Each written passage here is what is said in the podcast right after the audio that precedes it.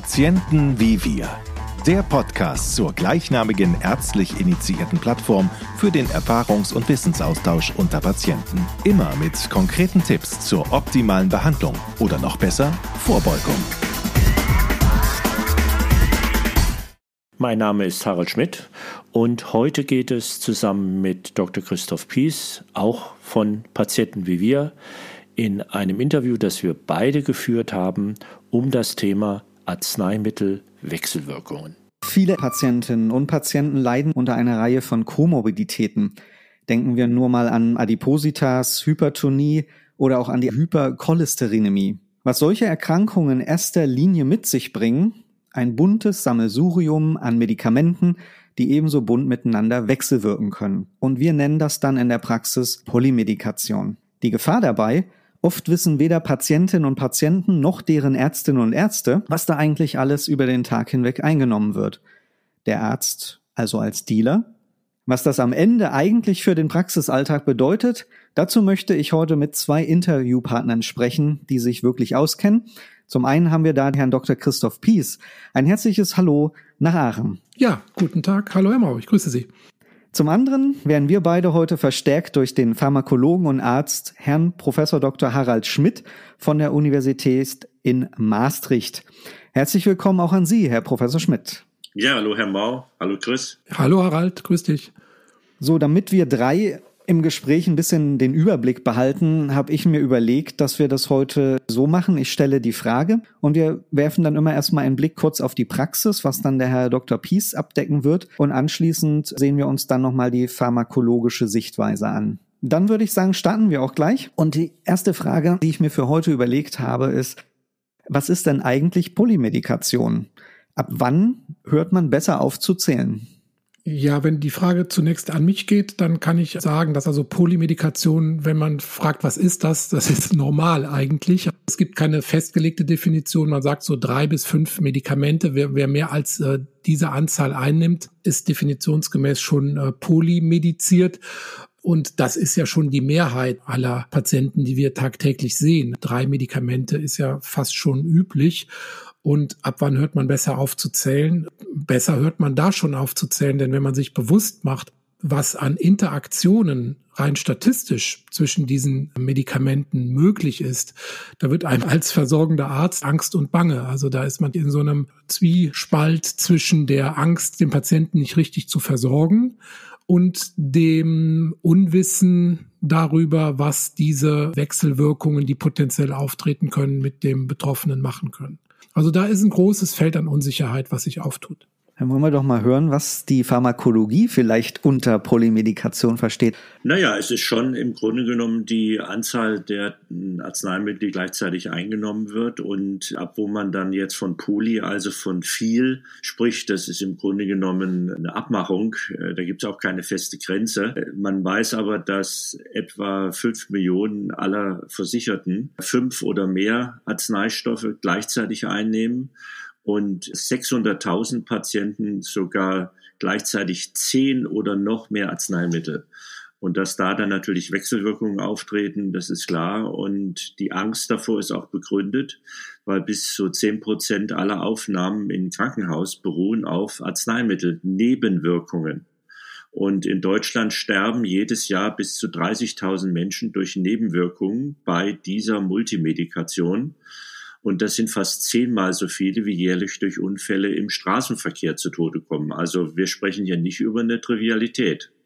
Das sind in der Tat beeindruckende Zahlen. Aber in, inwieweit kann man denn als Arzt oder Ärztin überhaupt den Anspruch haben wollen, alle Wechselwirkungen zu beachten? Geht das überhaupt, Herr Dr. Pies? Das geht unter den jetzigen Bedingungen schwer, denn wir müssen ja die Medikamente, wenn der Patient die Praxis betritt, irgendwie aufnehmen. Das ist leider noch nicht in elektronischer Form gegeben, sondern das heißt, man muss oft händisch immer noch die Medikamente, die der Patient nimmt, aufnehmen. Das kann die Mitarbeiterin vorne an der Anmeldung oft gar nicht gewährleisten, weil da einfach zu viel Betrieb ist. Das heißt, man muss dafür extra eine Mitarbeiterin frei haben dafür oder man muss es selbst machen, was bei bis zu zehn Medikamenten dann auch oft mühsam ist und muss dann eigentlich auch, wenn man was Neues verordnet, diese Medikamente mit einem Wechselwirkungscheck, wenn man das nicht präsent hat, na klar, die wichtigsten äh, Ausschlusskriterien hat man präsent, aber es gibt natürlich auch Unmengen an Medikamenten. Also rein statistisch, wenn man zehn Medikamente nimmt, sind 45 Interaktionen möglich.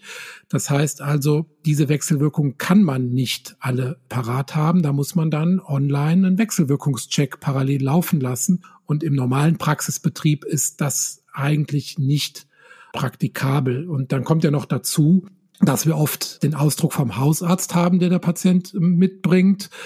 Manchmal noch einen Entlassungsbrief aus dem Krankenhaus, wo dann andere Medikamente, Wirkstoffe, Handelsnamen drauf sind und manchmal noch ein uraltes auf Butterbrotpapier geschriebenen Zettel, den der Patient noch zu Hause gefunden hat. Und irgendwo dazwischen müssen wir dann die Wahrheit finden. Also wir sind von diesem bundeseinheitlichen Medikationsplan, der ja vor fünf Jahren eingeführt wurde, leider immer noch meilenweit entfernt im Alltag. Inwieweit können denn da die Pharmakologinnen und Pharmakologen vielleicht auch unterstützen? Gibt es da auch so Kitteltaschenformat, wo der Arzt schnell nachschauen kann? Nee, ist unmöglich. Die Pharmakologen, vor allem die klinischen Pharmakologen der Uni Heidelberg und Uni Mannheim haben einen sehr guten Medikationsplan entwickelt, weil der jetzige hat auch noch den Nachteil, dass der vielleicht den Arzt ganz gut informiert, was der Patient nimmt, aber nicht den Patienten. Und der Patient sollte ja auch wissen, was er eigentlich nimmt und warum er es nimmt. Ich bin ja auch Apotheker und meine Frau bestätigt mir, dass die Patienten sehr oft gar nicht wissen, was sie da einnehmen, zu welchem Zweck und warum dies und warum das. Und das fördert natürlich Medikationsfehler, Doppeleinnahmen, dass man was nicht eingenommen wird. Dann hat man es einmal vergessen, dann wird es zweimal eingenommen und so weiter. Und das führt alles zu dieser Unsicherheit. Aber aus gesundheitspolitischer Sicht der größte Fehler, der eigentlich gemacht wurde, ist, dass diese Medikationspläne nicht in die Hand gegeben wurde, wo alles integriert wird, wo sämtliche Verschreibungen von allen Ärzten, von allen Hausärzten plus dem, was der Patient sich selber noch an nicht rezeptpflichtigen Arzneimitteln kauft, integriert wird, nämlich in der Stammapotheke. Eigentlich wären die Apotheker der ideale Punkt, wo das alles integriert würde. Und natürlich müsste das dann ein elektronischer Medikationsplan sein, den dann aber auch der Patient versteht. Und da hakt es eben komplett. Ich nehme an, im Moment fühlt sich der Hausarzt verantwortlich, der Facharzt würde auch gerne ein bisschen was zu beitragen. Jeder macht so ein bisschen was, aber keiner macht es richtig im Moment.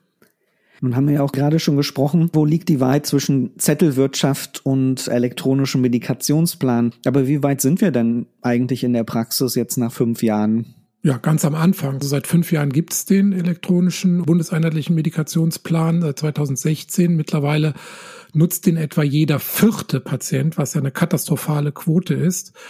Und der hat immer noch, wenn er nicht stetig vom Hausarzt aktualisiert wird, alle drei Monate, eine Fehlerquote von über 50 Prozent. Der Harald hat das in seinem Buch Gehalt statt behandelt auch sehr schön geschildert. Es sind auch noch viele Türen für Missverständnisse offen. Also es steht zum Beispiel dann Mo wo der Patient oft nicht weiß, ist das morgens oder Montag? Mi, ist das mittags oder Mittwoch? Also es ist tatsächlich immer noch so, dass das wirklich nicht flächendeckend gut gelöst ist und dass auch dieses Integrieren neuer Medikamente, Wechselwirkungscheck, ständig auf dem aktuellen Stand halten. Jeder, der den Patienten betreut und behandelt, weiß Bescheid. Da kommen natürlich noch die äh, Privatsphärenbedenken des Patienten hinzu, dass er also vielleicht auch nicht alle Medikamente im Medikationsplan freigibt, weil er nicht möchte, dass jeder weiß, dass er Antidepressiva nimmt oder dass er ein Potenzmittel braucht oder Eigenmedikationen verschwiegen werden.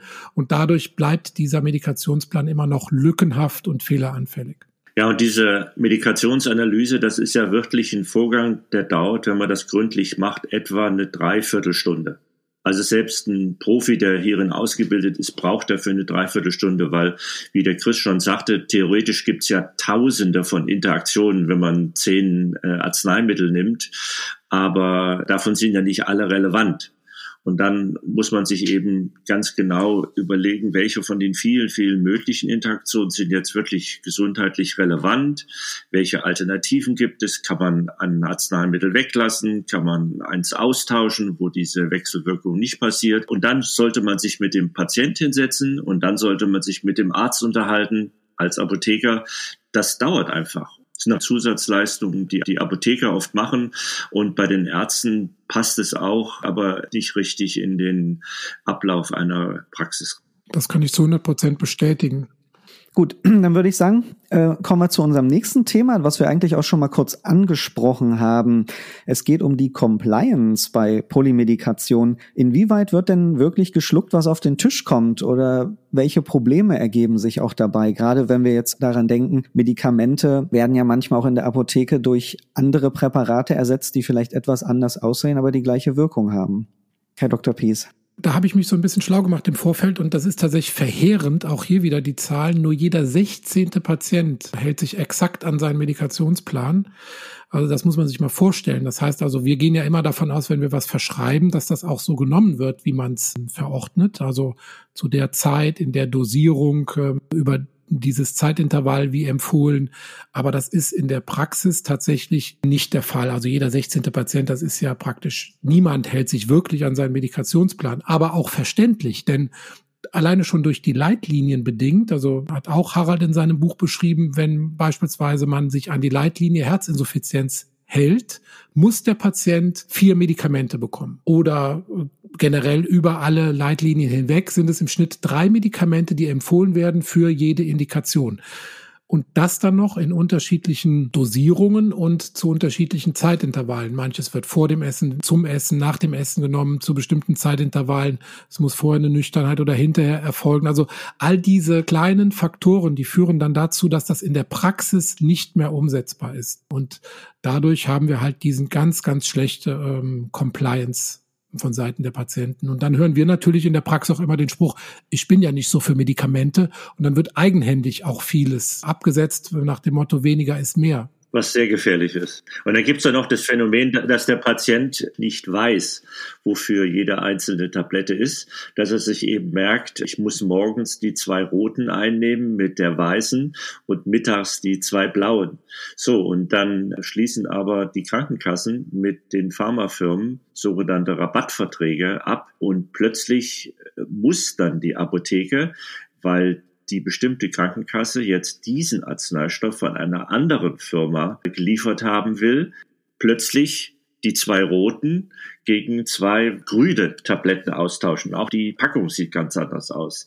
A, verwirrt das natürlich den Patienten. Viele protestieren dann oft und sagen, das kann doch nicht sein, Sie haben hier einen Fehler gemacht und so weiter. Aber das trägt natürlich zur Verunsicherung der Patienten oder Verwirrung bei.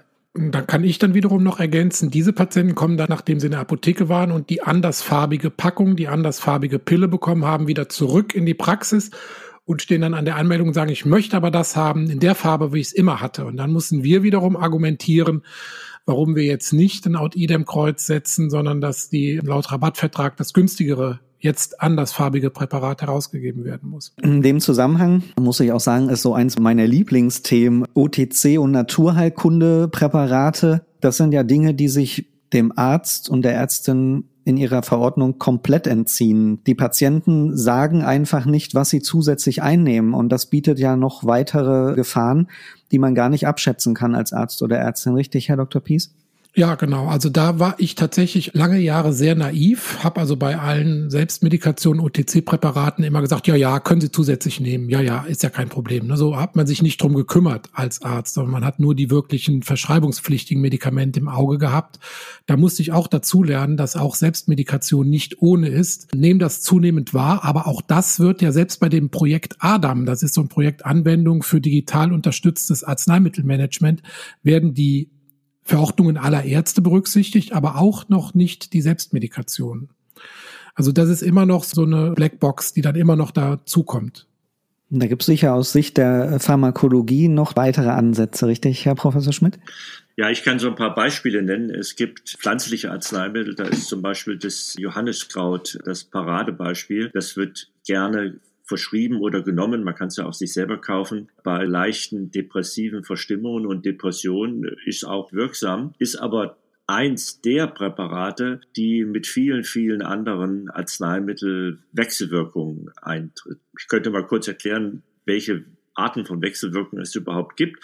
Aber in dem Fall beeinflusst Johanniskraut den Stoffwechsel, also wie andere Arzneimittel abgebaut werden im Körper, ziemlich dramatisch. Und aufgefallen ist das zum Beispiel, weil der, der Abbau der Antibabypille beschleunigt wird. Wenn also Frauen die Antibabypille genommen haben und gleichzeitig Johanniskrautpräparate, dann wurde die Pille in der Leber schneller abgebaut. Das heißt, hat nicht so wirksame Blutspiegel erreicht und dadurch sind Schwangerschaften aufgetreten. Jetzt kann man natürlich sagen, Schwangerschaft ist jetzt nicht eine Krankheit, aber ist sicherlich ungewollt in dem Fall gewesen. Aber es gibt auch andere Interaktionen, die sind dann mehr so physikalisch. Es gibt zum Beispiel einige Arzneimittel, die sollte man nicht zusammen mit Milchprodukten Milchprodukten oder mit Milch einnehmen, sondern wirklich mit Wasser. Das ist sowieso generell zu empfehlen. Aber es gibt einige Antibiotika, die binden wunderbar an das Kalzium und was noch so alles in der Milch enthalten ist und bleiben dann auch daran gebunden und werden nicht aufgenommen. Also so kann man ein Antibiotikum völlig wirkungslos machen. Oder man nimmt einen Blutverdünner ein, weil man zum Beispiel eine künstliche Herzklappe hat oder Patient ist nach einem Schlaganfall oder Herzinfarkt und äh, nimmt dann ein scheinbar harmloses Kopfschmerzmittel ein, das dann als eine Nebenwirkung aber auch zu Blutungen führen kann. Und dann kann es zu dramatischen Blutungen kommen. Und da denkt natürlich ein Patient überhaupt nicht dran. Was hat Blutverdünner mit einer Kopfschmerztablette zu tun? Und ein Wechselwirkungscheck würde das natürlich, ja, da gehen alle roten Lichter an bei dieser Kombination zum Beispiel. Dann danke ich Ihnen beiden für dieses wirklich sehr spannende äh, Gespräch und äh, wir haben vor allem gesehen, dass sich genaues Nachfragen bei den Patientinnen und Patienten durchaus lohnt in der Praxis und auch in der Apotheke und dass das am Ende beiden Seiten nützt, den Ärztinnen und Ärzten und auch den Patientinnen und Patienten. Noch nicht bei PWW dabei? Dann werden Sie jetzt aktiv. Werden Sie Teil der Patienten wie wir Community Jetzt registrieren auf patientenvivir.de. Sind Sie schon bei PWW dabei? Dann Gruppe gründen, Fragen stellen, Fragen beantworten. Und empfehlen Sie diesen Podcast und PWW weiter.